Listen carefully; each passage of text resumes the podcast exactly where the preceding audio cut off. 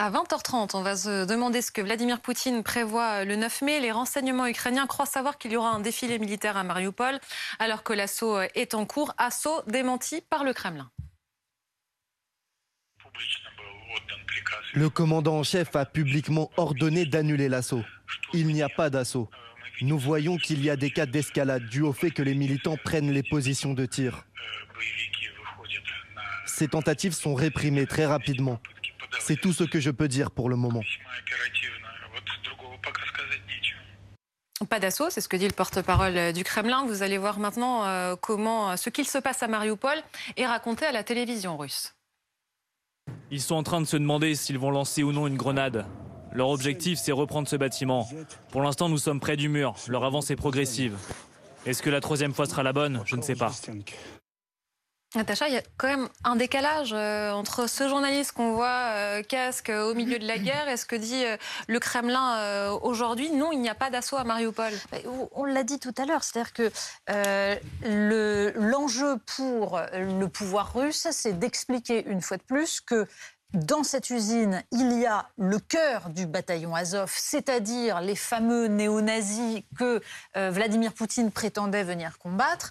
Et donc, il s'agit d'expliquer que ce sont ces combattants-là qui cherchent à sortir de la souricière qui a été faite, sachant que le message de Vladimir Poutine, quand il a expliqué nous allons euh, encercler, rien ne passera, pas une mouche ne passera, c'était une façon de dire, en gros, euh, nous ne faisons pas, nous épargnons des vies, nous ne faisons pas un massacre, mais nous les empêchons de nuire. Le, message du pouvoir russe euh, vise une fois de plus à montrer que finalement il serait du côté de la pacification de l'absence de, En fait, on comprend bien qu'il y a là un point absolument essentiel, symbolique, des deux côtés, et que cette usine est en train de concentrer à peu près tout ce qui se joue dans cette guerre euh, depuis le début, euh, disons, en, raccourci. et on va voir ça. On sait tous que le 9 mai est une date symbolique, qu'il est prévu que, que, Vladimir Poutine a besoin d'une victoire, ou en tout cas d'un affichage d'objectifs, même si, on l'a déjà dit ici, les objectifs de guerre ont changé. Euh, donc là, il va s'agir pour lui de pouvoir faire une opération de communication. Mais à quoi ça pourrait ressembler euh, le 9 mai, euh, si ce que dit le renseignement ukrainien, ce qui semble plausible hein, On en parlait même avant cette information-là, qu'il y a un défilé à Mariupol. Les dernières images qu'on avait de Mariupol triomphantes, et je mets plein de guillemets, c'était les Tchétchènes, et on va revoir l'image devant les ruines, devant les flammes. C'est parce qu'on va voir le 9 mai. Ah bah là, effectivement, c'est euh, la seule victoire de Vladimir Poutine, c'est euh, le champ de ruines euh, qu'il laisse derrière lui en, Ukraine. Alors, le 9 mai, il hein, faut rappeler, qu'est-ce que c'est? C'est la fête de la victoire dans la Grande Guerre patriotique, la Seconde Guerre mondiale, qui est vraiment devenue un sorte de moment de rassemblement ultra-nationalisme, de propagande pour le régime de Vladimir Poutine. Donc, on va voir des défilés militaires, on va voir les missiles nucléaires, dont on parle beaucoup depuis quelques semaines, qui vont être exhibés. Effectivement, Vladimir Poutine aimerait pouvoir revendiquer une forme de victoire, donc avoir Mariupol d'ici le 9 mai serait un objectif, mais ça l'empêchera pas de le revendiquer de toute façon et de dire ce qu'on entend déjà tous les jours à la télévision russe, que la guerre se passe comme prévu. Donc je pense qu'il ne faut pas non plus surestimer, hein. c'est effectivement symbolique, ça permettra aussi de faire un bilan euh, de cette guerre qui aura commencé depuis euh, deux mois et demi, mais euh, la présence russe sur le terrain, elle sera avant tout déterminée par le rapport de force militaire. Et là, ce qui est intéressant quand même, et qui change depuis le début de ce conflit, c'est qu'au fond, il y a peut-être une forme d'inversion du rapport autant entre les Russes et les Ukrainiens. Au début, on voyait les Ukrainiens résister de façon héroïque, mais on savait qu'il y avait un rapport de force militaire qui était très en faveur de la Russie. Et puis on pouvait aussi avoir le sentiment que les Européens et les Américains allaient vite se lasser, qu'on allait passer à autre chose. Il y allait avoir un moment de solidarité euh, qui allait être supplanté par autre chose. Et là, en fait, qu'est-ce qu'on voit? On voit que, euh, au contraire, les euh, livraisons d'armes de la part des Occidentaux et notamment des Américains ont accéléré, ont monté en gamme pour permettre aux Ukrainiens de se battre dans le Donbass. On voit que euh, les Russes patinent toujours et sont toujours d'ailleurs euh, dans le Donbass. Hein, un terrain qui était censé être leur être plus favorable continue à avancer très très euh, lentement et que le coût économique va continuer à se renforcer puisque les Européens sont en train de maintenant de négocier des sanctions éventuellement sur l'énergie. Donc c'est là, c'est ça qui pourrait, plutôt que la date symbolique du 9 mai, c'est qu'effectivement, ça devient difficile pour les Russes de tenir peut-être sur le long Question très importante, hein. jusqu'où les Européens vont-ils pouvoir tenir? On se la pose dans, dans, une minute, mais Michel, autre image, et il y a sans doute un lien euh, qu'on a vu aujourd'hui, enfin les habitants de Moscou l'ont vu aujourd'hui, euh, le passage au-dessus de leur tête de l'avion militaire le plus stratégique de l'armée russe, alors je vais donner son nom, c'est l'avion de l'apocalypse, on, le surnomme ainsi. Est-ce que vous pouvez nous expliquer euh, pourquoi on le verra aussi le 9 mai oui, alors euh, c'est un avion qui réapparaît euh, pour la première fois depuis 12 ans. Euh, c'est un avion de commandement aérien. On l'appelle ça, on le baptise aussi le, Kremlin volant. très concrètement, c'est un avion un peu protégé, blindé, avec plein de systèmes de communication qui permet à Vladimir Poutine de diriger le pays et plus particulièrement les opérations militaires et plus particulièrement l'emploi d'armes stratégiques nucléaires. Hein. sinon, il n'aurait pas besoin d'être en l'air s'il n'y avait pas une menace de ce genre Mhm. au même moment. Euh, et, donc voilà, donc c'est un avion qui est conçu pour on va dire euh, très simplement, pour la guerre nucléaire. Euh, en cas de conflit nucléaire, Vladimir Poutine Il monte dans, cet avion et voilà. il y en a quatre hein, au total, hein, comme ça, donc il a le choix. ou alors il peut l'utiliser pour partir. Hein. ça aussi, c'est une des options possibles pour partir très loin, se protéger. les Américains ont les mêmes, qu'ils appellent les surnommés les avions du jugement dernier. Voilà, on, on, a compris l'idée. Voilà, on est toujours dans l'euphémisme et dans le, euh, et dans la nuance. Euh, donc voilà, donc euh, oui, effectivement, le fait que qu'on le ressorte maintenant, ce n'est pas anodin.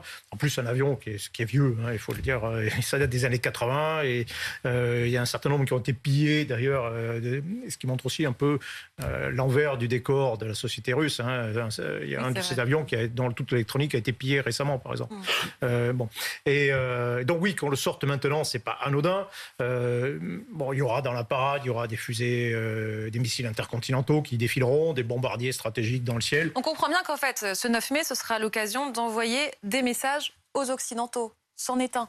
Non, ce sera l'occasion pour Vladimir Poutine d'expliquer à la population russe, dont il faut quand même toujours souligner qu'elle est totalement isolée, elle est dans une bulle de propagande avec très très peu de fissures, et donc il va pouvoir raconter n'importe quoi.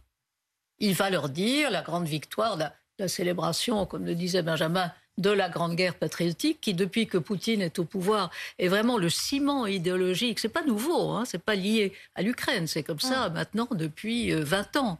Et donc il va, il va dire, euh, il va exalter les vertus. Il y aura il y aura le, patriarche Kirill, euh, qui est quand même l'un des hommes les plus riches de Russie, sûrement, mais même de la planète.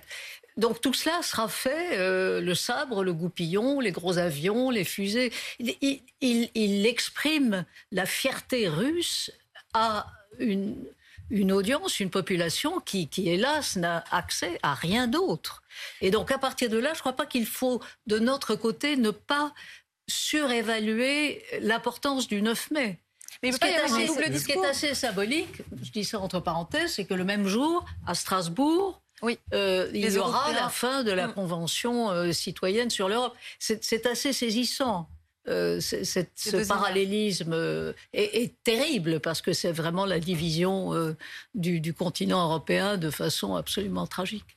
Oui, mais pardon, allez-y, Jean. Non, je, je, me demande si c'est pas finalement une chance pour lui euh, pour Poutine d'avoir euh, une situation qui n'est pas une situation de victoire.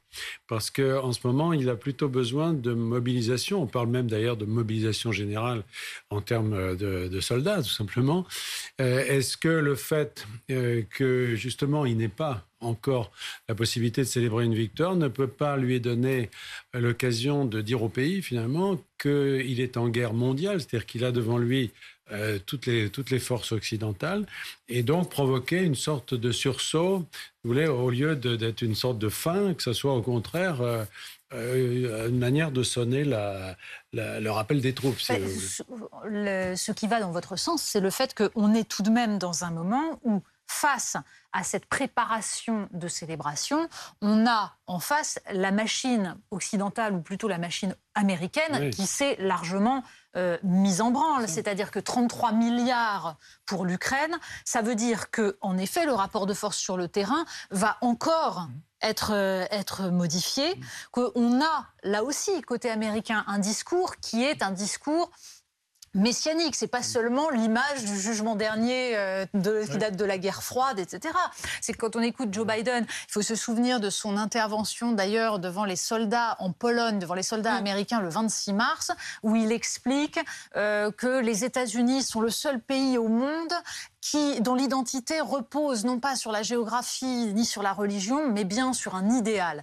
On a là quand même une vision euh, assez extraordinaire, assez typique d'ailleurs des démocrates américains de ce que sont les États-Unis. Et en fait, c'est ça qui est en train de se construire. Et c'est là où ça devient inquiétant. C'est-à-dire que Vladimir Poutine est dans, est dans une espèce de de, j'allais dire, de, délire de toute puissance depuis le, le, déclenchement le 24 février de cette guerre.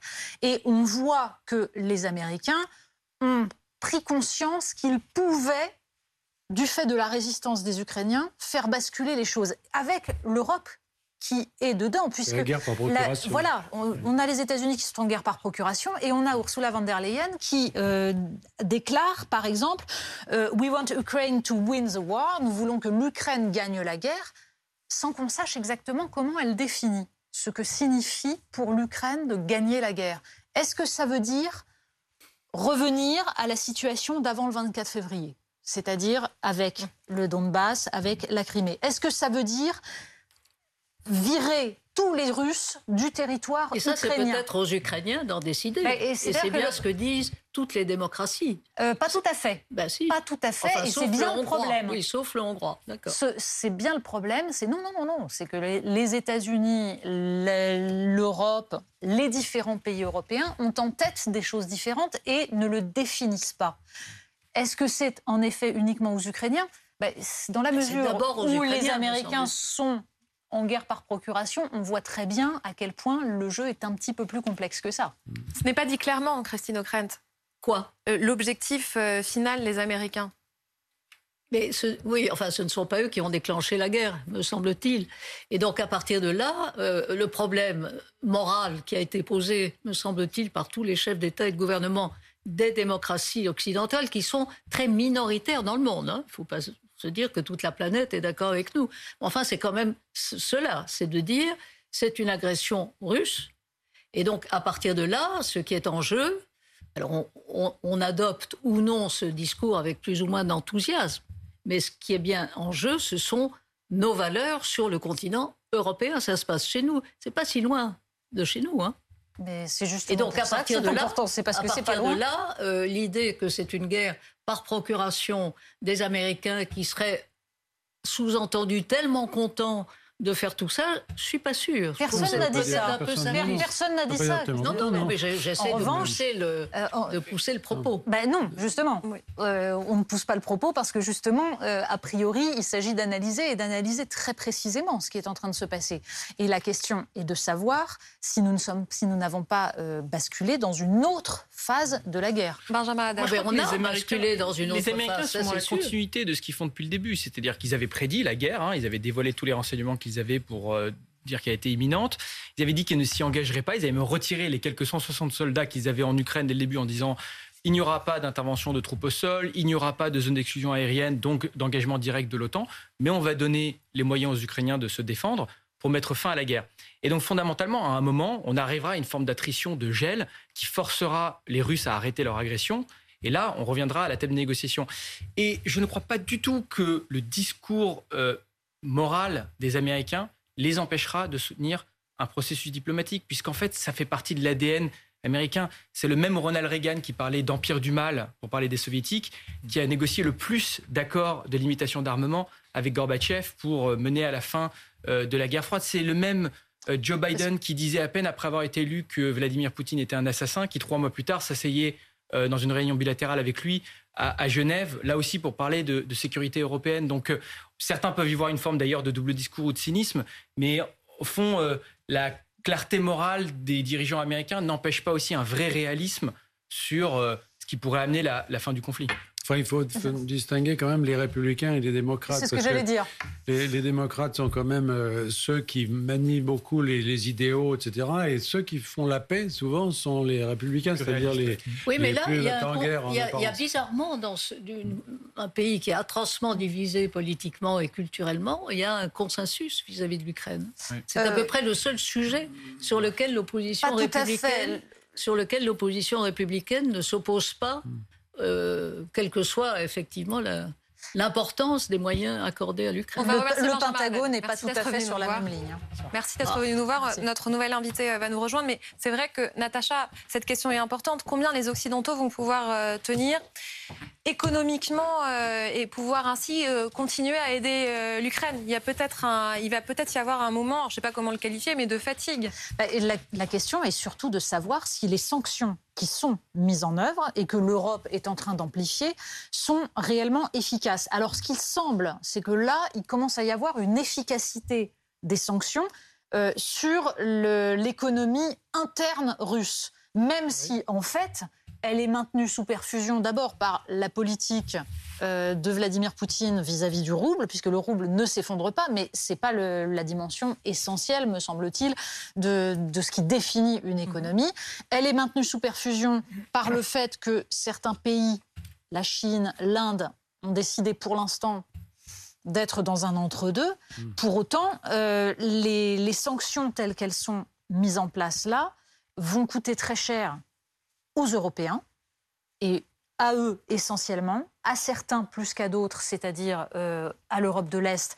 Et là, on va dans les derniers trains de sanctions qui sont mis en œuvre, il va y avoir un aménagement parce que pour certains, ça ne va pas être tenable. Mais de fait, dans les prévisions de baisse de croissance qui, là, sont faites sur, euh, en fonction de, des décisions qui sont prises sur le pétrole, sur le gaz, euh, la question de l'augmentation des prix du pétrole, la façon dont on, dont on arrive à compter me semble tout de même assez complexe. Je, je, ne sais pas si on ne va pas voir quand même une, récession plus importante que ce qu'on prévoit pour l'instant. On s'y arrête dans un instant. Il y a cet urgent AFP qui nous parvient. La Russie annonce un cessez-le-feu dans l'usine Azovstal de Mariupol pour évacuer des civils. La situation est encore euh, très confuse. On va récapituler le, film de la journée, euh, Michel Goya. Euh, ce qui, le contact était impossible aujourd'hui avec les soldats ukrainiens. Ce soir, le contact a été rétabli et un proche du président Volodymyr Zelensky disait, citant ces soldats, que ça y est, les Russes étaient entrés dans l'usine, que l'assaut avait été lancé hier et qu'il y avait maintenant des combats d'homme à homme dans l'usine. Et là, on apprend ce soir que la Russie annonce un cessez-le-feu dans cette usine pour évacuer euh, les derniers civils, puisqu'il y en a encore. Comment euh, ces deux réalités sont-elles possibles? Alors, c'est pas complètement incompatible. Hein. Euh, les, les, Russes peuvent avoir commencé. je, je, rappelle, c'est on est sur quelque chose qui fait 10 km, voire même 10 km, puisque c'est on est en trois dimensions. donc, c'est sur une zone gigantesque que les Russes ont abordé par endroits. Euh, mais ils peuvent très bien, effectivement, s'arrêter. De toute façon, ils s'arrêtent régulièrement eux-mêmes pour faire euh, des pauses, pour euh, se ravitailler, pour, et profiter de, ces arrêts pour ah ben, pour négocier la sortie des derniers civils. Euh, ce qui arrangerait en réalité tout le monde, les, euh, bah, les gens, de, les Ukrainiens, parce que ça permet effectivement tout simplement de sauver ces gens-là, mhm. ces civils, et puis même du côté russe, parce que ça constitue quand même pour eux aussi une gêne. Euh, dans les combats. Une fois que les, tous les civils seront partis, il n'y aura plus aucune limite. Et très concrètement, comment il est possible de mettre en place un cessez-le-feu alors que les combats ont d'ores et déjà lieu dans l'usine? Moi, ce qui m'interroge toujours, c'est comment ont-ils des contacts avec des Ukrainiens, avec hum. les forces ukrainiennes? Comment arrivent-ils à communiquer pour, faire un cessez-le-feu et pour évacuer? Il faut qu'il y ait forcément des, euh, des contacts. Bon, donc, euh, bah, pour faire un cessez-le-feu, il suffit de donner l'ordre. Normalement, c'est euh, les gens obéissent et puis on arrête de combattre. On prend, on négocie avec les, les, les, les, Ukrainiens et, et, voilà, et on arrête de, de se tirer dessus pendant, pendant quelques temps, sachant que toute la zone, c'est toujours très très compliqué, même simplement de faire sortir les gens. On est dans une zone de combat, il y a des, euh, c'est une zone qui est polluée, polluée au sens militaire. Il y a des, il y a des, des, mines, enfin pas des mines, mm. des, des, munitions dans l'explosé partout. C'est très compliqué. mais bon, apparemment, oui, c'est encore possible. C'est oui, pardonnez-moi. Je voulais savoir, on ne sait pas encore combien il y a exactement combien il y a de civils. C'est impossible de savoir. on ne sait pas combien de gens ont trouvé refuge. On ne sait pas non plus combien exactement combien il y a de militaires. Hein. C'est là où le CICR, le Comité international de la Croix-Rouge, normalement devrait être à la manœuvre, parce que c'est ça, c'est leur boulot. Euh, entre deux belligérants, d'être capable d'avoir des émissaires neutres. Bon, mais même ça, je suis même pas certain que ça existe encore dans, cette, dans cette guerre. Il y a le secrétaire général de l'ONU qui a rencontré Vladimir Poutine ces derniers jours, ce qui a sans doute mené aux évacuations qui ont commencé euh, ce week-end. On parle d'une centaine, peut-être plus, de, civils euh, sauvés. C'est-à-dire que le, discours du, maître du Kremlin avait quelque peu changé. Oui, mais dans le droit international. Pendant deux mois, ils sont restés dans cet enfer. Le droit, si on se base sur le droit, c'est pas les Nations Unies qui sont euh, opérationnelles là-dessus. C'est plutôt le Comité international de la Croix-Rouge parce qu'il a vraiment un mandat qui lui, qui, lui vient des conventions qui sont signées par les deux parties et qui devraient lui permettre, puisque c'est ce qui s'est passé même pendant la Deuxième Guerre mondiale, avec les, euh, les, limites qu'on connaît et même les défauts d'action qu'on connaît, mais enfin, euh, bon, ils ont les, ils ont les, moyens de, ça. Les Nations Unies, voilà, euh, Poutine peut dire ce qu'il veut au secrétaire général des Nations Unies. Ça, et envoyer quelques missiles sur Kiev quand, il y est. oui, et puis même il avait eu Emmanuel Macron euh, au, téléphone quand il ensuite il lance l'assaut. Mais, mais, on peut imaginer que, que de la part du Kremlin, c'est une manière de dire regardez comme nous sommes généreux et bons. Hmm. Euh, certes, nous nous battons, mais nous voulons sortir euh, le maximum de civils. Donc il, joue cette espèce d'effet de soupape euh, euh, et pour dire ce sont les Ukrainiens, ce qu'il répète à chaque fois, et apparemment c'est ce qu'il a répété au président français, il a dit mais ce sont les Ukrainiens qui, ont veulent pas négocier. Les Nations Unies, s'ils voulaient intervenir là, ils, pourraient, mais à une phase du conflit à laquelle on n'est pas rendu, qui serait la force d'interposition. Mais on n'en est pas rendu là, du tout, du tout. Je veux dire, On y revient en tout cas dans un instant. Hein. On a cette information qui nous est venue, on attend d'en avoir d'autres pour revenir à, ce sujet évidemment important. Cesser le feu selon euh, la Russie, évacuer de civile de l'usine Azovstal.